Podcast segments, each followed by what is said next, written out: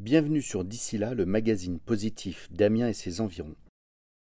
J'ai toujours été habituée à manger des bonnes pommes et des bonnes poires, chose qu'on avait du mal à retrouver quand même dans le commerce avant. En tout cas, c'est ce que disaient les clients de mes parents, c'est qu'ils avaient retrouvé le vrai goût de les pommes et de la poire. Et du coup, euh, bah voilà, ça me tenait à cœur euh, de pouvoir euh, vendre, enfin en tout cas contribuer à la bonne alimentation de nos voisins.